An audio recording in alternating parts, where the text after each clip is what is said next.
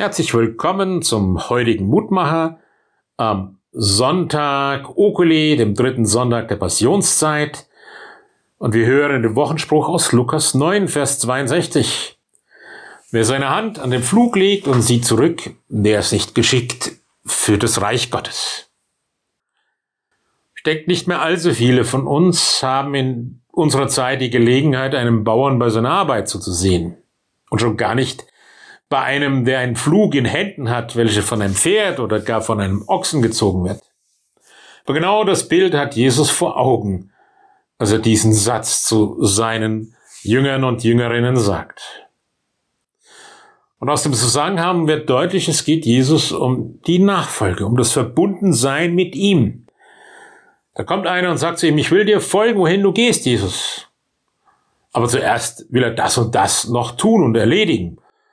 Ein anderer sagt, ich will dir nachfolgen, auf jeden Fall, aber ich muss zuerst noch Abschied nehmen von meinen Angehörigen. Und das dauerte damals schon einige Tage.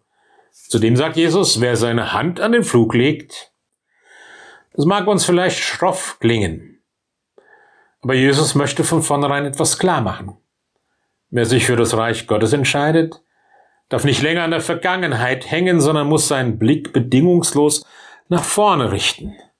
Wie oft sind wir eingespannt in vergangenen Dingen, in der Sorge vor der Zukunft, in der Ungewissheit und wissen dann gar nicht in der Gegenwart klarzukommen. Wer seine Hand an den Flug legt, der gibt sich hin.